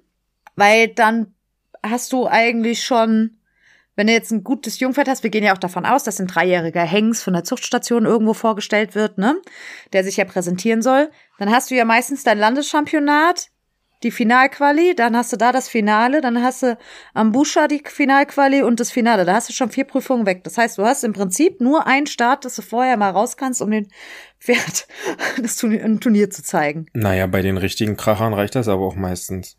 Ja, natürlich. Soll, eigentlich muss man ja ganz ehrlich sagen, sollte es auch, ne? Hm. Zur Erklärung, dreijährige Pferde Bundeschampionat werden nicht über der Qualifikation, die werden nominiert. Aber dafür, um eine Nominierung zu erhalten, muss man sie halt auf Turnier vorgestellt haben. Zumindest mhm. normale Leute. Andere Wege gibt's immer. Gut, dann Dressurpferde L, ab fünfjährig, war früher ab vierjährig erlaubt, fällt weg. Gibt, da, äh, mhm. dürf, darf nicht mehr. Finde ich sehr vernünftig. Es werden jetzt genug Leute sagen, ja, wer reitet denn auch ein vierjähriges Pferd in der Dressurpferde L? Glaubt mir, Leute, ich komme ja aus einem sehr großen und sehr starken Gebiet, wo viel los ist auf Turnieren, da sieht man das tatsächlich sehr regelmäßig vierjährige Pferde schon in Dressurpferde L. Wenn ich mir vorstelle, ich müsste jetzt mit Moni in eine Dressurpferde gehen. Also heute im Training habe ich eine einfache Schlangenlinie im Galopp geritten, weil ich um eine peitschende, im Wind wehende Weide ausgewichen bin und habe mich gefreut, wenn sie nicht umgesprungen ist. Das war das, was ich bisher zum Thema Außengalopp mit Moni erahnen könnte. Ja, aber es ist, es ist manchmal einfach wirklich brutal. Also wir hatten jetzt äh, Anfang des Jahres waren wir auf dem oder Ende letzten Jahres hier bei uns auf einer Ecke auf dem Turnier, da ist einer der Dressurpferde A für mit Außengalopp und versammelten Trab und so ein Kram rum abgeritten mit einem Vierjährigen, wo du dir denkst, muss das sein? Ja, für die Leute muss es halt leider manchmal sein. Naja, gut. Also, das heißt Dressurpferde L nur fünfjährig, sechsjährig und siebenjährig. Siebenjährig in der Dressur mit maximal ein Erfolg in L. Das bleibt bestehen. Diese Einschränkung fällt aber zukünftig für die Siebenjährigen bei Springpferde und Geländepferde weg. Das heißt, Springpferde, siebenjährige Pferde auch mit Erfolgen dürfen noch Springpferde gehen. Mhm. Finde ich ganz cool, dass diese Einschränkungen da wegfallen. Verstehe allerdings nicht, warum man das in der Dressur nicht macht. Aber gut, das ist halt, manchmal muss man nicht alles verstehen. Die Korrekturrunden haben wir angewählt. Es steht den Veranstaltern frei, zukünftig einen Probesprung vor der Startlinie aufzustellen. Bin ich mal gespannt, ob das einer anbietet, damit du quasi jetzt gerade die Jungpferde mhm. und sowas so ein bisschen an den Prüfungsplatz auch akklimatisieren kannst. Ganz nette Idee. Es will, soll Springprüfungen, analogen Springpferdeprüfungen geben, also halt auch für ältere Pferde. Gerade halt für späte Pferde, die erst spät irgendwie in den Sport kommen oder sowas. Dressurpferdeprüfung der Klasse S, wobei da gibt's auch noch keine weiteren Details. Es wird Geländepferdeprüfung der Klasse E geben. Ach cool. vier bis sechsjährig. Das finde ich auch ganz cool. Und es wird ein neues Aufgabenheft geben. Und da hat mir jemand schon mal verraten, ein Richter. Ob das jetzt so kommt, das weiß ich nicht, aber ich hoff's. Dass zum Beispiel in den L-Dressuren, wo es ja ganz oft dieses aus der Ecke kehrt gibt und so ein Kram, das nicht mehr acht Meter sein wird, sondern zehn Meter. Das habe ich auch schon gehört, dass die wollten wieder generell auch zehn Meter, glaube ich, werden. Richtig. Und das finde ich sehr gut, weil der, der hat eigentlich eine sehr gute Begründung genannt. Wir haben heute sehr große Pferde, sehr schwungvolle Pferde, die einen sehr großen teilweise Galopp haben. Hm. Und dann musst du so in der Ecke zurückbremsen, damit du auf acht Meter irgendwie um die Ecke geschaukelt bekommst, um dann wieder ein bisschen Schwung zu holen, im Außengalopp zu bleiben und sowas. Das stört den kompletten Ablauf und deshalb haben sie sich wohl angeblich geeinigt, dass das auf zehn Meter wieder hochgesetzt wird. Ich bin gespannt. Also es ist sehr spannend, auch Thema Pferdewohl fand ich sehr interessant. Also unsportliches Verhalten gegenüber dem Pferd, das gibt's ja schon immer. Das wurde aber sehr krass umformuliert, also genauer definiert. Also wann, ab wann das unsportlich ist, ab wann du quasi geahndet werden kannst. Also das ist halt unangemessene, grobe oder aggressive Einwirkung, zum Beispiel auch mit Einsatz von Ausrüstungsgegenständen oder Hilfsmitteln wie Gärtesporen oder Zügeln. Insbesondere auch bei Abwehrverhalten oder Ungehorsam des Pferdes. Zum Beispiel bei einer Verweigerung. Also, das die typischen Bilder, die man so gerne mal sieht, wenn das Pferd verweigert und dann irgendeiner da seine Geduld verliert, was ich auch hasse wie die Pest, Mhm. soll zukünftig wohl mehr geahndet werden. We will see.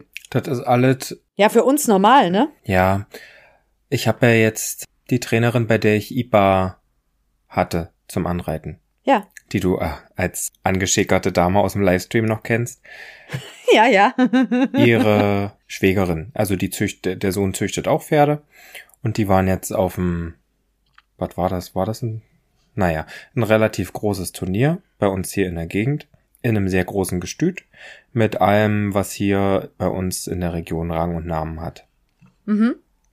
Und was da dann gerichtet wird, ist dann halt aber trotzdem teilweise auch wieder was anderes, als was da laut den Schriftsätzen gesehen werden möchte. Ja, gut. Also da war wohl eine Stute auf dem Abreiteplatz, die hat sich nur die Sterne angeguckt, nur rausgehoben und war total gestresst und da wurde dann halt in der Ecke zur Pflegerin gesagt, jetzt mach mal die Fresse richtig zu. Und dann stand die da vorne und hat gewonnen. Und Mhm. das sind halt dann traurige Sachen, weil ich weiß nicht, ob die Richter heutzutage, ob das die moderne Zucht ist, die das nicht mehr so gut erkennen lässt, wann so ein Rücken wirklich mitschwingt und wann das einfach nur spannig ist und mit Sporen so in den Bauch gepiekst, dass der Buckel trotzdem irgendwie nach oben kommt. Ich, das, ja. Ja, und man muss halt einfach auch sagen, egal jetzt in welcher Sportart, sobald irgendein Dritter mit involviert ist, der irgendwas bewerten muss. Ja, sobald du jetzt, ob das jetzt beim Eiskunstlauf ist oder sonstiges, wenn du irgendwo einen sitzen hast, der dir für irgendwas eine Note geben soll, Hm. hast du immer irgendwo mit Beschiss und was weiß ich was zu tun. Es ist Ja. leider einfach so. Ja. Und da braucht man sich nur an manchen großen Turnieren mal hinsetzen. Das ist ja auch international so. Manchmal siehst du da Pferde durch, wirklich durch ein Viereck, wo du denkst, das ist jetzt richtig schön. Guck mal, das Pferd ist zwar kein Lampenaustreter, kein Übenwerfflieger, aber der reitet eine verdammt korrekte Prüfung. Da ist alles locker, da sind die Hilfengebungen total fein und der kriegt trotzdem keine Schnitte im Grand Prix. Hm. Ja, weil dann halt einfach die anderen mit ihren Namen und was weiß ich was, weil die halt schon seit gefühlten 20 Jahren vorne stehen, vorne stehen. Ja, und das ist, das wird sich nicht, nicht ändern. Ja, und es ist genauso einfach, dass es für sowas auch Regelungen geben muss. Warum? Warum muss es eine schriftliche Regelung geben? Das habe ich zum, das ist jetzt auch noch sowas zum Beispiel. Sei es, dass ich keinen Fake-Schaum benutzen darf, damit es aussieht, als ob mein Pferd kaut. Steht jetzt offiziell in der EPO 24 verankert. Das ist Fake-Schaumverbot. Warum gibt es ein Verbot, dass Fo äh, Stuten mit Fohlen meinem Fuß nicht am Turnier teilnehmen dürfen? Warum gibt es ein Verbot, dass tragende Stuten ab dem vierten Monat kein Turnier mehr laufen dürfen? Also warum gibt es ein Verbot, dass Vierjährige kein L reiten dürfen? Also weißt du, warum? Weil es halt immer leider Idioten gibt, die es halt einfach machen. Hm. Weil einfach das Pferdewohl noch immer nicht bei vielen Reitern, ich will ja nicht sagen bei allen, ne? Also wir sind ja, glaube ich, schon auf einem guten Weg, aber der Weg wird noch verdammt lang sein, dass auch einfach der ganze Turniersport wieder mal einen guten Ruf bekommen wird. Und das bekommen wir halt nicht hin, auch in dem Moment auch, wo wir da Richter sitzen haben, die Applaus für Scheiße machen. Ja, und der Applaus ist halt oft äh, einfach namensbedingt und das ist einfach schade. Da kannst du nur versuchen, dir mit vernünftigen Sachen selber einen Namen zu machen. Ja. Also auch wenn ich jetzt nicht viel beklatscht werde für meine Reiterei, aber ich denke trotz, also ich habe öfter nach Turnieren mit Montego oder sei es mit Lady Nachrichten bekommen, dass das Abreiten wirklich so war, dass man das mal auch sich angucken konnte, dass das pferdegerecht war, wie ich das mache. Und mit Montego muss man ja schon sagen, dass ich da ja doch jedes Mal, wenn wir losgefahren sind, war ja meistens auch ein Schleifchen am Kopf und das ist ja auch schön. Ja. Ob das jetzt mit den Jungpferden auch so ist, ich glaube es eigentlich nicht, weil da bin ich auch zu unerfahren für, aber ja, wenn ich es nicht probiere, werde ich es nicht rausfinden. Nee, natürlich nicht. Deshalb hoffe ich ja so ein bisschen einfach auch, dass die Veranstalter da wirklich drauf zugreifen, dass man einfach mehr Amateurprüfungen auch anbietet. Dass einfach die Leute sich auch wieder vor die Tür trauen. Ne, das Thema hatten wir ja schon mal einfach dieses, wenn du nur, auch gerade im Jugendpferdebereich nur mit Profis reitest, da hast du irgendwann keinen Bock mehr drauf. Ne, dass man einfach so ein bisschen mehr unter sich ist und dadurch einfach auch wieder die richtigen Leute aufs Turnier holt. Ja, also vielen Dank, Patrick, dass du die Interviews geführt hast. Wirklich sehr spannend. Jetzt haben wir also das quasi geklärt. Du hast dein Pferd eingetragen, du weißt, was bewertet wird, du hast Turnier genannt. Und jetzt? Bist du aufgeregt? Ich bin aufgeregt, weil ich heute gerade eben noch eine Prüfung nachgenannt habe vor dem Turnier, von dem ich dir berichtet habe. Was? Bei uns in der, also was heißt in der Region, ohne Pferdeanhänger gute 55 Minuten Fahrt entfernt ist am Wochenende ein Turnier, wo eine Reitpferdeprüfung stattfindet. Sogar die schwerere Reitpferdeprüfung, also ich glaube die Die mit Schlangenlinien, okay? die mit Schlangenlinien dann.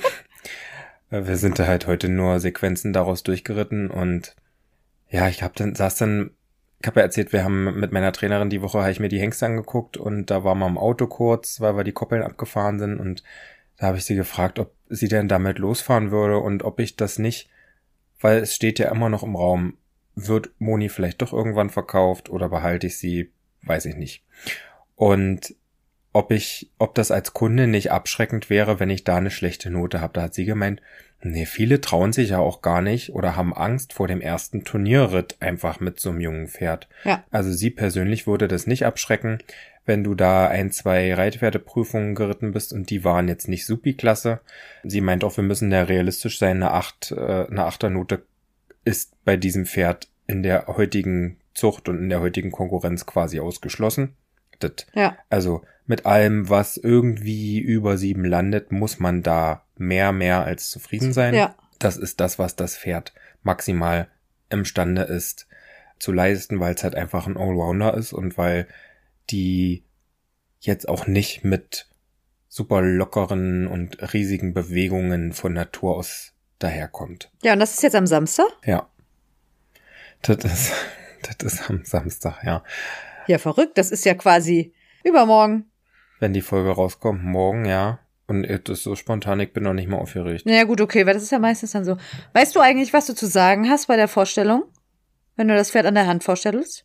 Nee, was muss ich denn da sagen? Wie alt es ist, wie es heißt und wie groß es ist und wie alt. Ähm, das ist äh, Moonlight Shadow. Was ist ich? Vier Jahre alt und Abstammung. Moon Shadow. Entschu- Entschuldigung, das ist Moon Shadow. Vier Jahre Carried alt. away by a moonlight shadow. Und die Abstammung. Mhm. Na, das weg ja hinkriegen. Ich hab's ja erzüchtet. Ja, ja. Das ist manchmal, manchmal ist es ganz lustig, wenn da die Kim irgendeinem mit hat, dann irgendwie gerade das erste Mal oder so. Ja. Wie standen denn noch mal ab? Gut, die reiht ja auch immer ein paar im Jahr in so einer Reitpferde. Aber das ist mir da, nein, du musst bei der, also du gehst hin zu den Richtern, stellst dein Pferd da natürlich entsprechend hin. Das muss ja offen stehen, was weiß ich, keine Ahnung. Verstehe ich auch immer nicht. Und dann sagst du, so, das ist so und so alt und stammt ab. Aber cool. Aber sehr spannend. Ja, das ist ja, dann, dann bin ich ja mal echt gespannt, was du erzählst. Wie weit musst du fahren? Nur eine gute Stunde, denke ich, mit Anhänger.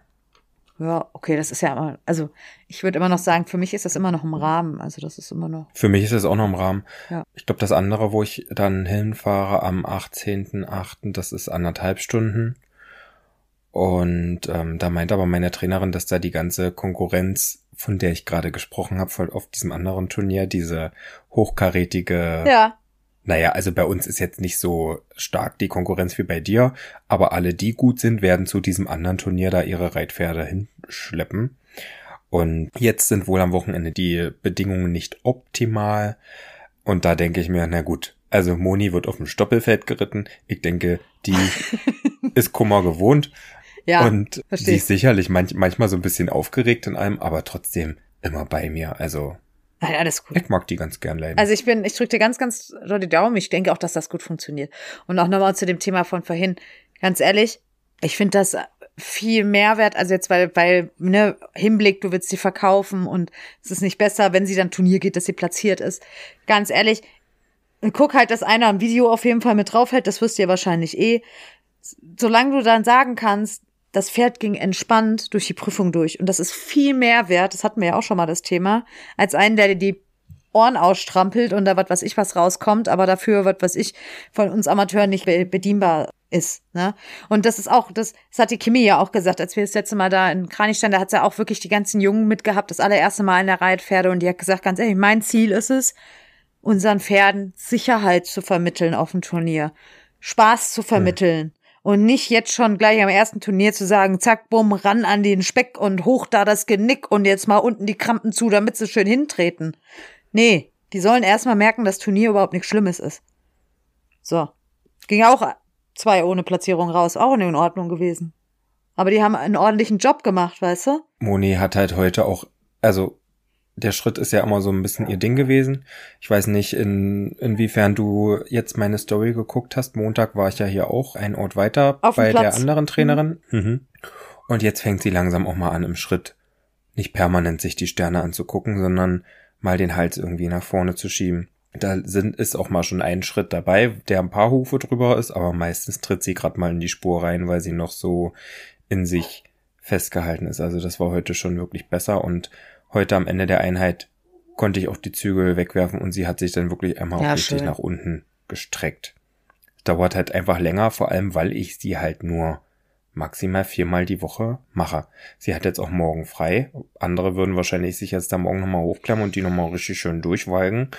Ja. Ich weiß aber, dass sie innerhalb von sieben Tagen viermal geht. Das ist mein Prinzip. Und wenn ich das nicht schaffe, aktuell mit dem Training, dass das dann auf Turnier klappt, dann soll das halt noch nicht sein. Aber das ist ja auch völlig in Ordnung. Also im Pensum ist völlig in Ordnung. Ist ganz ehrlich, mehr muss auch ein vierjähriges Pferd nicht arbeiten. Natürlich nicht.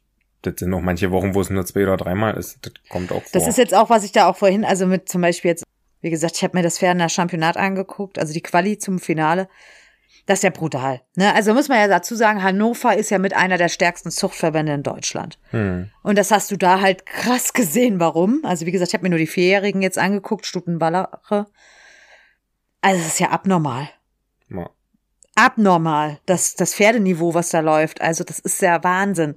Ja, also ich glaube, da bist du ab 8,4 oder sowas, 8,5 musst du da reiten, damit du überhaupt ins Finale irgendwo kommst. Da sind 51 gestartet in der Reitpferde. Die hat morgens um sieben angefangen und lief, glaube ich, bis um halb eins. Hm. 51 Pferde, das ist schon wirklich, also es ist brutal. Das ist wirklich brutal. Und dann Kontrastbeispiel, heute habe ich, Ermelo läuft ja jetzt seit heute. Hm. Die WM der jungen Pferde. Muss ich gleich gucken. Karl Hedin müsste eigentlich gleich reiten. Vielleicht ist er auch schon geritten. Den wollte ich mir nämlich Skyline mal angucken. Ich glaube, der ist jetzt gerade dran, oder? 20? Ja, kann sein. Ich habe Santo Alati mir vorhin angeguckt. Auch. Naja, was ich eigentlich sagen wollte, habe ich mir heute Vormittag die Vierjährigen angeguckt. Ich wusste gar nicht, dass da Vierjährige gelaufen. Ich dachte, das wäre nur fünf, sechs, siebenjährig, aber anscheinend vierjährig auch. Das ist schon Wahnsinn vom Niveau. Aber da waren wirklich, das waren tolle Pferde. Das hat mir sehr gut gefallen. Die Aufgabe sehr pferdegerecht. Mhm. Also so eine äh, Dressurpferde A würde ich auch gerne mal reiten. Mhm. Also da gibt's kein Halten, da, da biegst du quasi am Anfang zwar auf die Mittellinie ab, aber du hältst nicht. Du trabst einfach nur leicht die ganze Zeit auch. Wirklich ganz nett. Sind schon echt tolle Pferde, ne? Aber da sind auch welche dabei, da weißt du genau, die sind nicht erst seit einem Jahr unterm Sattel. Mhm. So wie die aussehen. Das ist Pakete, Muskelpakete auch, ne? Also schon Wahnsinn. Ja, das habe ich gedacht. Ich freue freu mich jetzt drauf, werde das am Wochenende mal ein bisschen verfolgen, so die Jungpferde und sowas. Da sind ja auch ein paar wirklich interessante dabei. Und dann sind wir quasi durch eigentlich mit unserer Folge. Das ist ja auch lange genug. Ja, ich glaube auch. Am Ende sprechen wir in der nächsten Folge dann eigentlich über Plan B für die Liebe.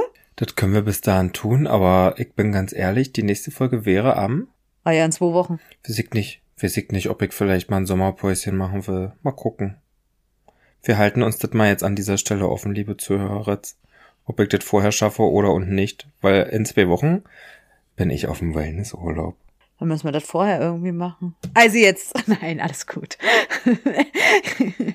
alles gut. Chrissy ist jetzt voll into it. Das soll dir ja auch, Urlaub soll dir ja auch gegönnt sein. Wie gesagt, also mir hat's, ich habe das jetzt auch nur gemacht, weil ich mich einfach mega drauf gefreut habe, weil mir das einfach furchtbar Spaß macht Das einfach. Thema, ja. Und gerade das halt auch mein Thema ist, weißt du, deshalb habe ich auch gesagt, komm, nee, lass uns das machen.